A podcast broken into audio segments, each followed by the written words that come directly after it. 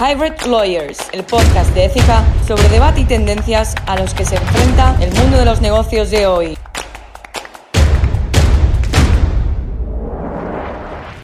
Bienvenidos a todos al último episodio de la primera temporada de Hybrid Lawyers. Eh, soy Jesús Yáñez, soy socio de las áreas de Risk and Compliance, ciberseguridad y privacidad y protección de datos en Ecija Madrid y vamos a hacer hoy un podcast específico eh, sobre la diversidad. Hoy tenemos el placer de que nos acompañen desde América Latina Daniel Valverde, socio en EFIJA Costa Rica, con más de 10 años de experiencia en las áreas de Derecho Laboral y Derechos Humanos. Además es director del área de diversidad en EFIJA Costa Rica. También tenemos con nosotros eh, desde Argentina a Bárbara Funes, abogada especialista en protección intelectual EIT en EFIJA Buenos Aires. Y desde Bogotá tenemos también a Jorge Mario González, abogado especialista en competencia y derechos humanos en EFIJA Colombia.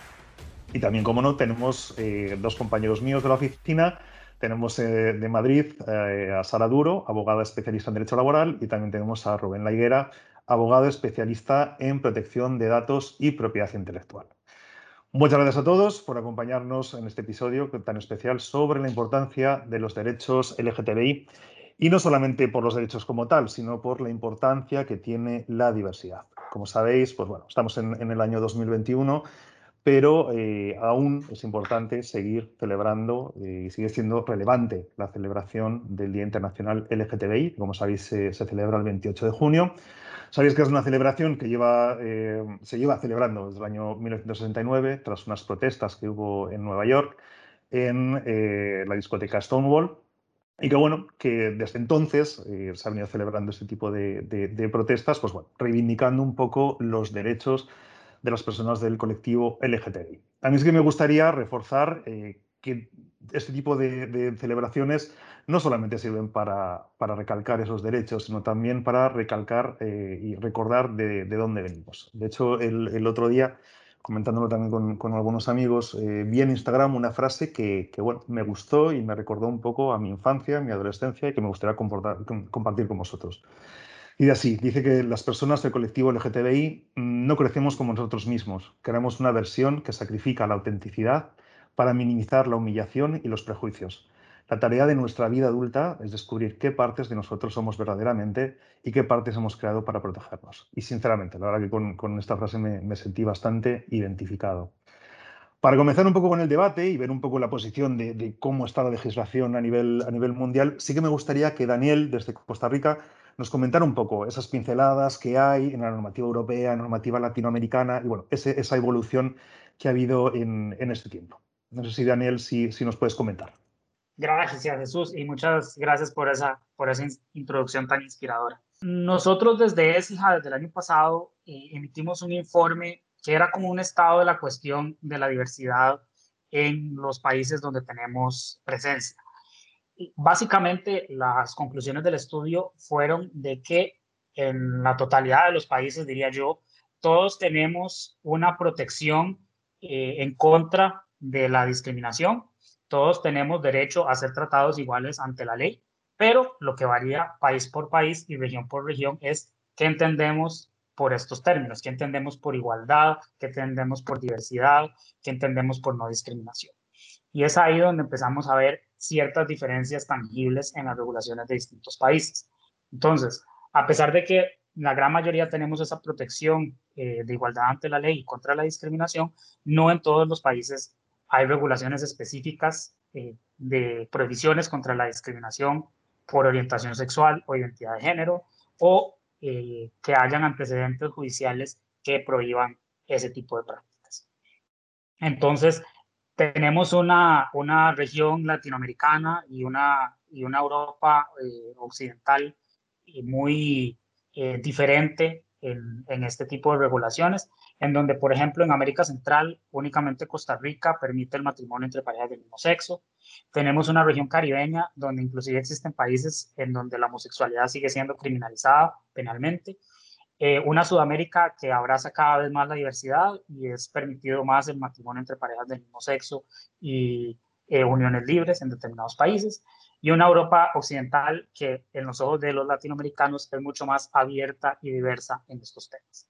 Entonces, eso es, Jesús, a grandes rasgos, el estado de la cuestión en temas de diversidad e inclusión en, en los países donde ESIJA tiene presencia. Y si dejamos eh, de lado la normativa, viendo un poco más lo que es la realidad, digamos la realidad social, tanto en América Latina, en Europa, sí me gustaría abrir un poco el, debate con vosotros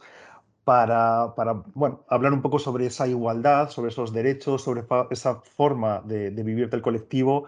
en, ambos territorios, tanto en, Europa como en América Latina. No sé, eh, Bárbara, Jorge Mario, si me podéis comentar un poco cómo se vive esa realidad o si es sencillo el ser parte del colectivo eh, en, estos países. Bueno, gracias Jesús. Mira, la verdad es que en Latinoamérica las marchas del orgullo tuvieron que enfrentar culturas muy conservadoras, como en la mayoría del mundo. Eh, los derechos del colectivo LGBTI todavía no están plenamente reconocidos en algunos países de América Latina, como dijo Daniel. Eh, y a pesar de, eso, el último año tuvimos políticas públicas en algunos países de la región que contemplaron las diversidades sexuales eh, y de género, como por ejemplo, no sé, desde Argentina se ha creado un ministerio específico de las mujeres, políticas de género y diversidad sexual, entre otras cosas. Y eso está bueno, pero aún no termina de ser del todo suficiente, porque el cambio que se tiene que generar es muy grande. Y un claro ejemplo de esto es como, como comentaba Daniel, que en la región hay varios países donde todavía no está eh, legalizado el matrimonio igualitario. Eh, no sé, en Nicaragua, Honduras, Panamá. Y estamos hablando de algo que a esta altura es solamente la punta del iceberg de un universo que hay que cambiar. Y creo que el, contexto social y, económico en, Latinoamérica, eh, que en general hay países en subdesarrollo, es muchísimo más complicado y esto hace que,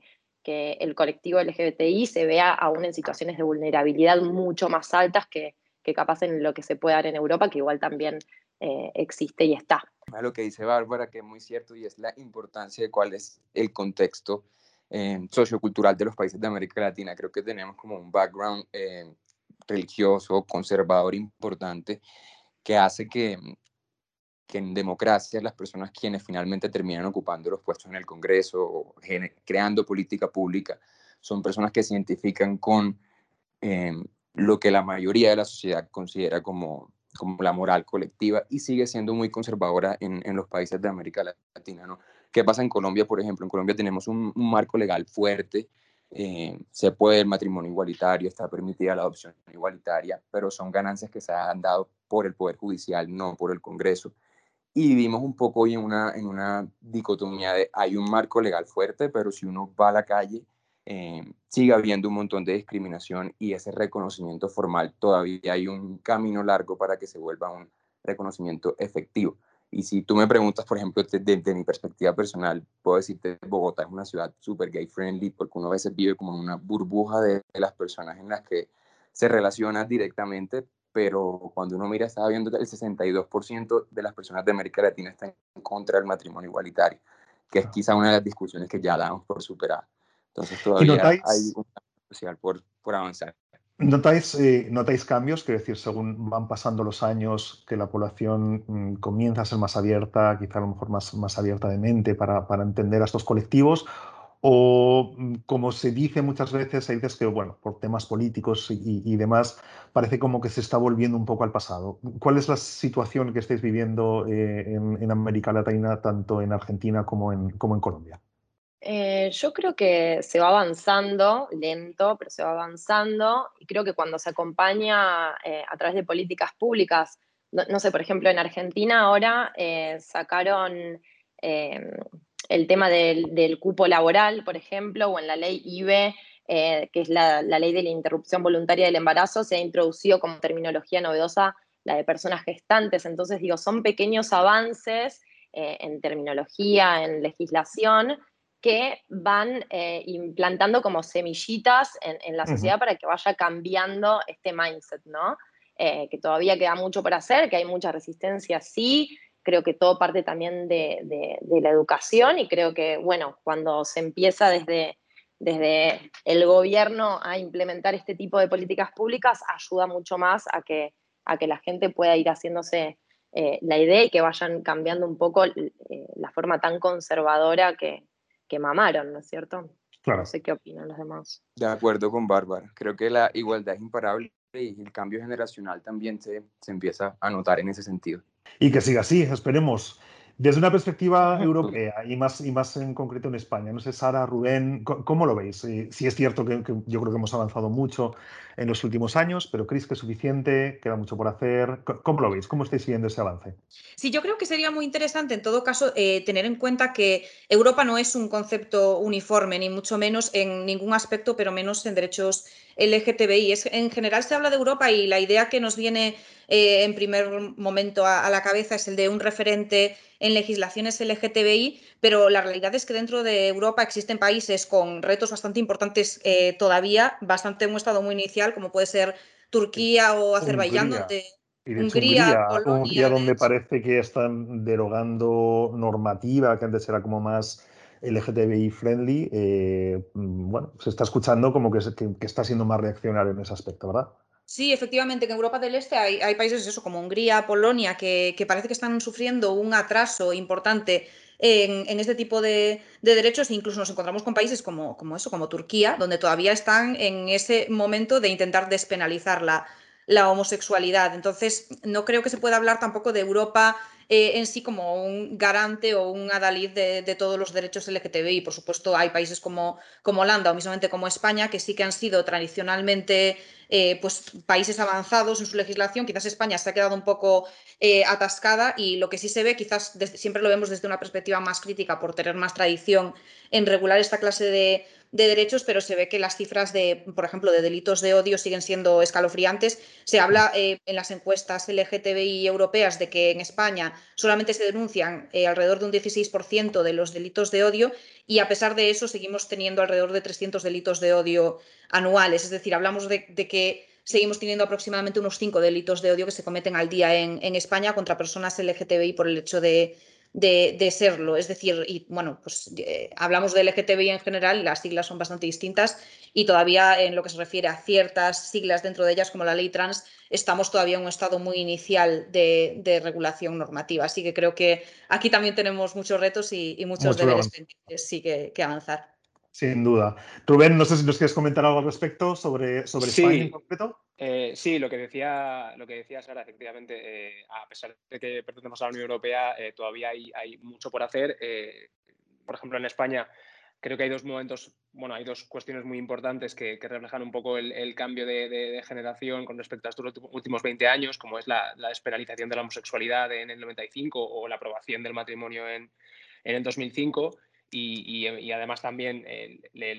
la severidad de algunas penas de delitos de odio contra, contra el colectivo LGTBI, incluyendo agravantes como la, la posibilidad de grabar conductas en medios de comunicación sociales, redes sociales, ¿no? por, la, por la presencia tan importante que tienen en nuestro día a día. Pero eh, me gustaría recalcar que incluso en España también hay mucha diferencia con respecto a ciertas comunidades o respecto a grandes urbes eh, en contraposición con entornos rurales o, ciudades más pequeñas. ¿no? Todavía hay mucho por hacer ahí eh, en Madrid cualquier persona se puede sentir pues, segura y, libre, pero en otras ciudades de, España todavía no ocurre lo mismo y es algo por lo que tenemos que trabajar indudablemente. Bueno, ahondando un poco más, porque quizá eh, nos fijamos mucho siempre en las primeras siglas de, ese LGTBI, hablando pues, del colectivo más eh, gay, homosexual y demás, pero hablando quizá donde, donde más tenemos que avanzar, en, en la parte trans, eh, bueno, hay mucha dificultad, sabéis que hay muchísima dificultad en, muchos países para que estas personas sean reconocidas y que se pueda reconocer eh, su sexo.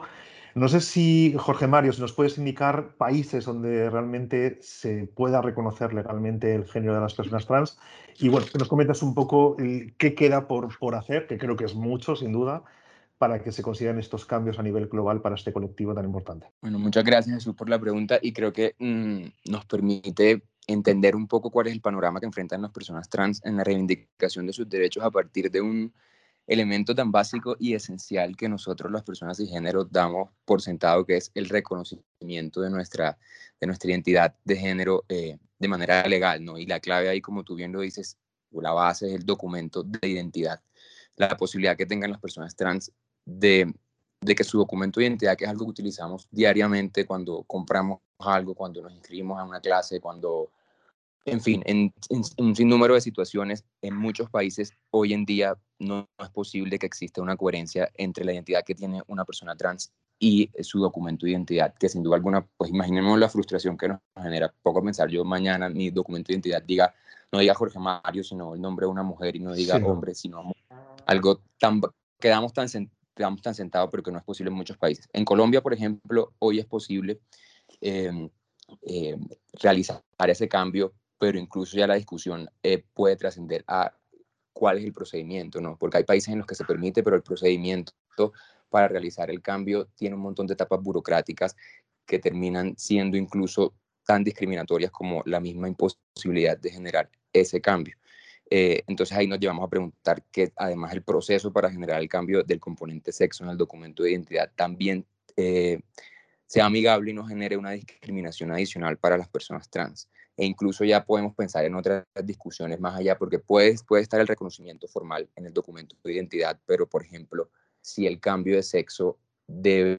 la cirugía de cambio de sexo en los casos en los que así, así se, se debe, cubrir, debe cubrir el Estado. Una discusión que tuvimos en Colombia, por ejemplo, hoy en Colombia es posible y la Corte ha ordenado al Estado a que dentro del sistema obligatorio, del plan obligatorio de salud, cubra ese tipo de cambios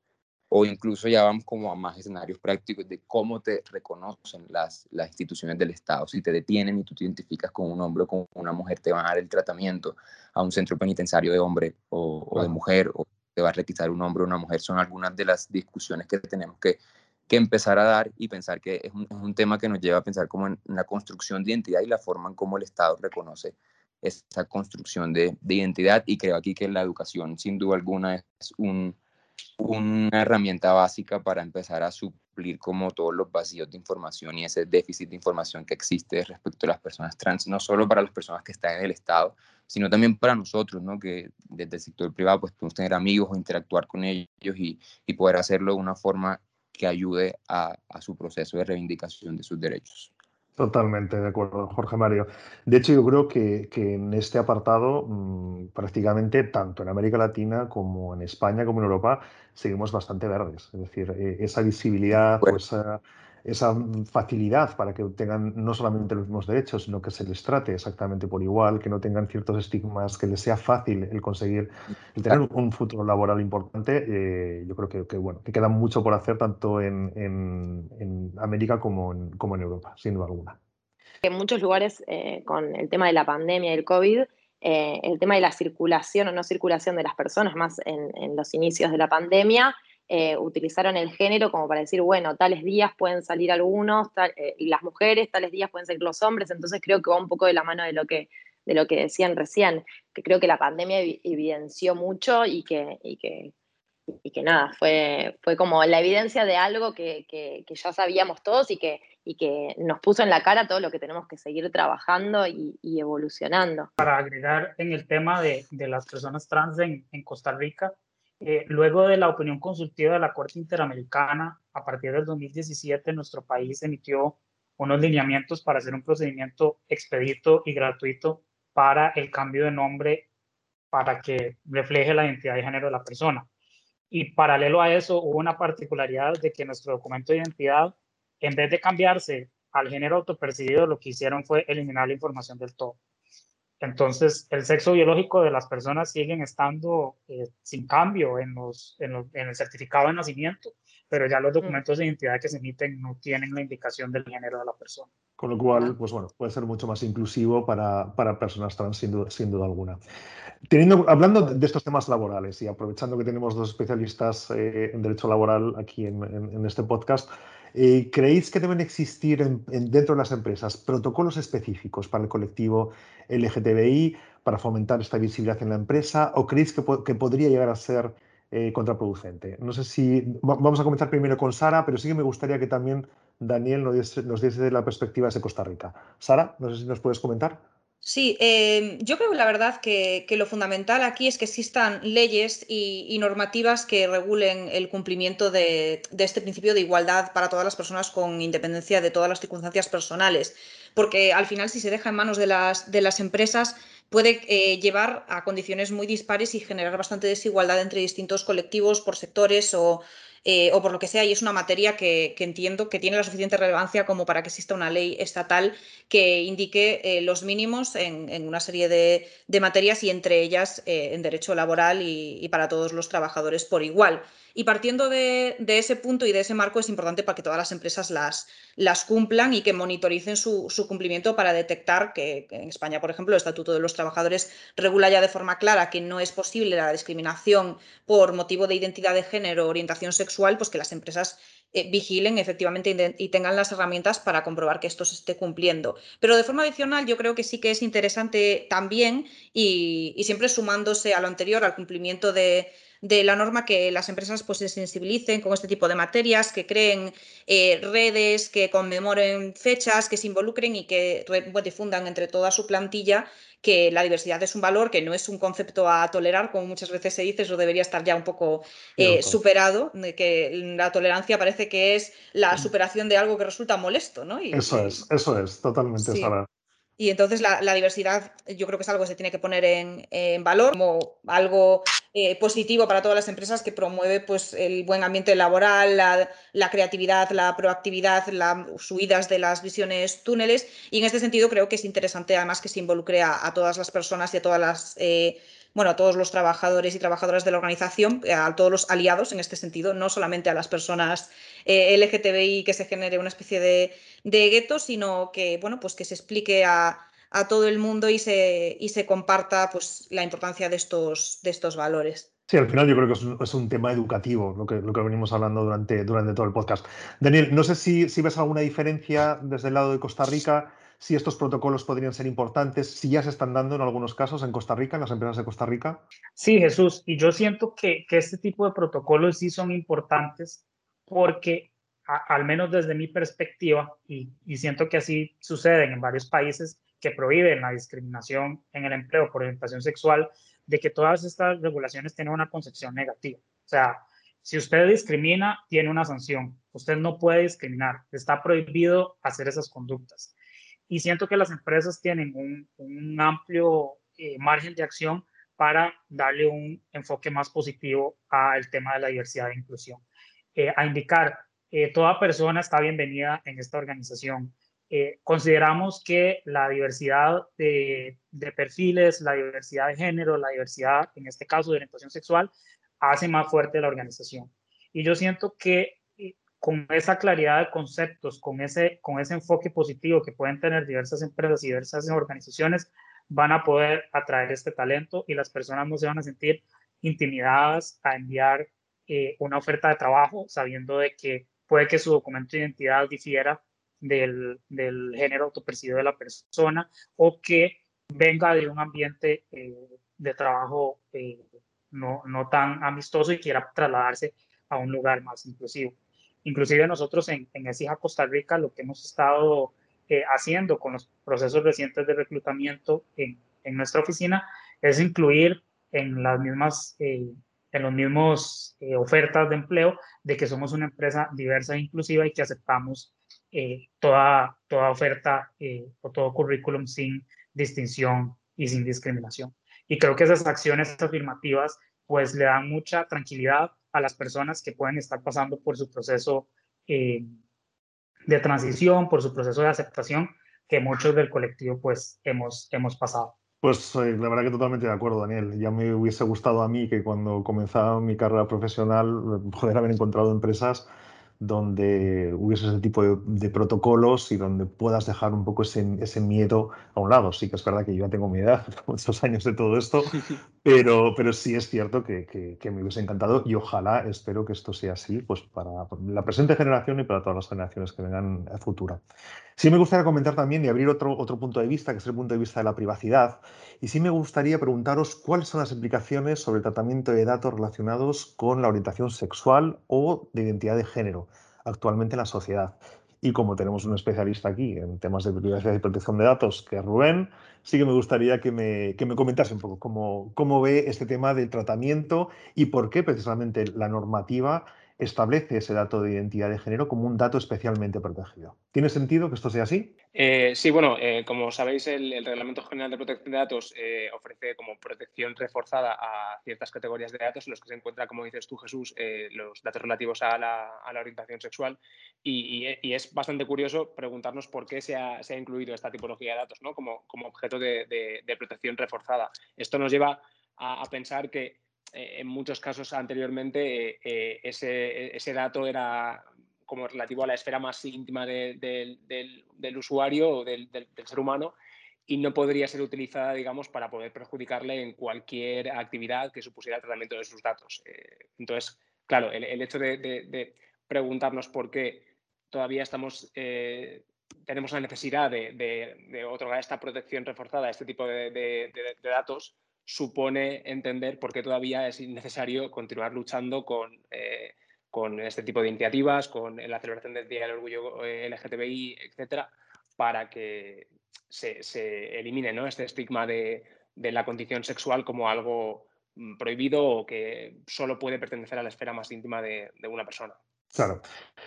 Bueno, eh, y ya por último, y aquí me voy a salir un poco fuera de, de guion, eh, quería hacer una pregunta así en alto. Dentro del podcast pues tenemos personas que, pertenecen al colectivo, hay personas que no pertenecen al colectivo, pero que estoy convencido de que están muy involucrados, conocen, tienen amigos, conocidos que pertenecen al sector. Mi pregunta es, ¿creéis que la condición sexual a día de hoy supone un obstáculo profesional dentro de nuestro ámbito, dentro del sector legal? o, es algo que está más o menos superado y que, bueno, que puedes practicar la profesión, eh, bueno, puedes estar dentro de lo que es el sector legal de una forma tranquila o se ve con una cierta tranquilidad? ¿Cómo lo ves? Yo siento, Jesús, que en Costa Rica eh, depende mucho porque en las, en las firmas legales eh, corporativas, internacionales, si hay una si hay una apertura y una aceptación de la diversidad por orientación sexual e identidad de género, pero puede ser que en la gran gama de servicios legales todavía haya alguna limitación importante eh, para las personas del colectivo de acceder eh, o, de, poder hacer carrera en, el ámbito legal, lamentablemente. Yo tengo también un poco esa perspectiva, Daniel. Es decir, mm, a ver, tengo la suerte ahora mismo de estar trabajando donde, donde trabajo, de trabajáis también vosotros, y la verdad que, bueno, mm, siempre me ha sido sencillo. Tengo que decir que, que a mí nadie me ha preguntado nunca eh, a qué colectivo pertenezco, ni cuál es mi orientación sexual, ni nada de nada, pero sí es cierto que me han hecho eh, bastante fácil. Tengo que decir que no tengo esa sensación o que esa sensación se pueda, se puede también a, a, otros despachos o a otros sitios del sector jurídico. Me da la sensación eh, de que, bueno, de que en eso soy bastante privilegiado por estar trabajando donde, donde trabajo. Pero bueno, no solamente en el sector legal, quiero decir, tengo, tengo la sensación de que todavía a nivel laboral, pues bueno, lo, habitual es la heteronormatividad, digamos, y que, y que bueno, cuesta bastante el, visibilizar, el decir, oye, pues mm, tengo mi pareja, tengo mi vida, tengo mi tal, pero bueno, yo creo que es una cuestión que, que, poco a poco pues iremos, iremos cambiando. Yo creo que eso ya se ha cambiado bastante. Desde luego no tiene nada que ver, como, como comentaba cuando comencé a trabajar hace, hace muchos años, y la verdad que es una gozada ver la, ver la profesión. No sé si tenéis algún comentario adicional sobre, sobre esto, sobre el tema profesional del sector legal. Rubén, Bárbara, Sara. Yo, yo sí quería bueno, yo sí quería compartir algo porque a raíz de lo que has comentado tú al inicio del podcast, eh, de esa frase que, me parece espectacular, yo no sé si a alguno de vosotros os ha pasado, pero yo cuando era muy pequeño y, pensaba en cómo sería mi trabajo ¿no? al hacerme mayor y, ya tenía muy claro desde pequeño que quería ser abogado, me obsesionaba mucho una cosa y es pensar cómo iba a poder llevar eh, el hecho de tener que inventarme ¿no? como una vida paralela, un alter ego en el que pudiera encajar con mis compañeros de trabajo en caso de que, por ejemplo, pues, eh, tomando un café, alguien me preguntara si había hecho algo este fin de semana o si tenía pareja o no. ¿no? Entonces, eh, la frase que te has dicho me parece esclarecedora de, lo que vivimos eh, o lo que hemos vivido a lo largo de estos años. Y la verdad es que, como tú dices, yo me siento súper feliz y súper orgulloso de poder estar en un sitio, trabajar en un sitio en el que no tiene ninguna importancia mi orientación sexual. Jamás ha tenido pues eh, eh, se ha tenido en consideración para valorar mi trabajo y mi valía como persona y es algo que, es de agradecer, la verdad, en, estos tiempos. Así que yo desde, ese punto de vista estoy, estoy encantado. que bueno, que la verdad que es una gozada trabajar en, un sitio como Ecija, donde nadie te pregunta, donde, pues bueno, hay, hay mucha apertura, pero no cabe duda que queda mucho por hacer también. Es decir, eh, no dejamos de ser parte de un colectivo que no es lo habitual y que, bueno, pues hay ciertos comentarios, ciertos chascarrillos, ciertas cosas que, que yo creo que al final es un poco por desconocimiento y que no están hechos eh, a mala leche, ni mucho menos, pero que yo creo que, que, es necesario pues, este tipo de programas, este tipo de iniciativas, el dar ciertas charlas de vez en cuando para, para, que, bueno, para que yo creo que siempre es muy bueno el ponerse en la piel del otro, ¿no? Entonces, el, el, que, puedan, el que puedan ver este tipo de cosas. Eh, no sé, Jorge Mario, ¿cómo, cómo lo ves o, o, cuál es la percepción que tenéis desde allí? Sí, Jesús, no, totalmente de acuerdo con lo que estabas diciendo y sumándome a la voz de todos ustedes, quería compartir una anécdota. Eh, recién entré yo a, trabajar a veces a Colombia, una compañera de trabajo que hoy es una de mis grandes amigas, me acuerdo que la primera aproximación que tuvo, normalmente uno le preguntan por su novio o por su novia, son de esas preguntas que pueden hacerle un incómodo y me preguntó cómo tienes pareja en general. Y allí son de esas pequeñas cosas o pequeños cambios en nuestro lenguaje, en nuestras conversaciones cotidianas que, que ayudan a crear como un ambiente más amigable con el colectivo, a que nos creen espacios donde podamos sentirnos más tranquilos de, nuestra sexualidad, de ser quienes somos nosotros y de que no sea, como decía uno de ustedes, un, un rasgo que dejamos en la casa, que dejamos atrás, sino que hace parte de nuestras interacciones y de nuestra relación, de tener relaciones más reales con nuestros compañeros de trabajo y con nuestros equipos. Sí, una cosa que también es verdad en este sentido eh, es que al final la abogacía es una profesión en la cual te relacionas con muchas personas, eh, con muchas personas que no necesariamente eh, eliges, mm, ya no solo compañeros de, trabajo, sino también pues, contrapartes, pues, clientes, etcétera. Y, a veces yo creo que mm, ciertos obstáculos o, o cierta falta de normalizar esta clase de situaciones o ponerlas en valor vienen también eh, por el desconocimiento o por la falta de avance que hay en la sociedad en general. Eh, por eso creo que también es muy interesante desde el punto de vista del despacho que se lancen este tipo de, iniciativas para dar ese mensaje en horizontal a la sociedad de que ECIJA se compromete como, despacho y como eh, organización a defender esta clase de, valores, porque muchas veces no es algo ni siquiera que, que pueda controlar como, como compañía, sino que es un reflejo un poco los obstáculos que puedes tener en tu día a día de los obstáculos a los que se enfrentan eh, pues otros compañeros que también pertenecen al, colectivo, a veces minimizados por el hecho de que es una profesión, pues al final la nuestra, en la cual tenemos un nivel alto de, formación y se supone que habrá también un nivel más bajo de, prejuicios al respecto. Pero sí, yo creo que, que hay pequeños, que, que respondiendo a la pregunta de, de Jesús, eh, hay obstáculos, queda por supuesto camino por hacer, pero quizás estamos en una posición más ventajosa que otros sectores. Sin duda alguna. Pues con esto, chicos, terminamos el, podcast. Tengo que agradeceros a Bárbara, Daniel, Jorge Mario, Sara, Rubén por acompañarme en este podcast de Hybrid Lawyers, el último de la temporada. Y sin duda alguna, pues esperamos que podáis acompañarnos todos los oyentes en otra nueva edición del podcast, que será, pues espero que no dentro de mucho tiempo. Muchas gracias a todos. Que vaya muy bien. Muchas gracias. Hybrid Lawyers, el podcast de ética sobre debate y tendencias a los que se enfrenta el mundo de los negocios de hoy.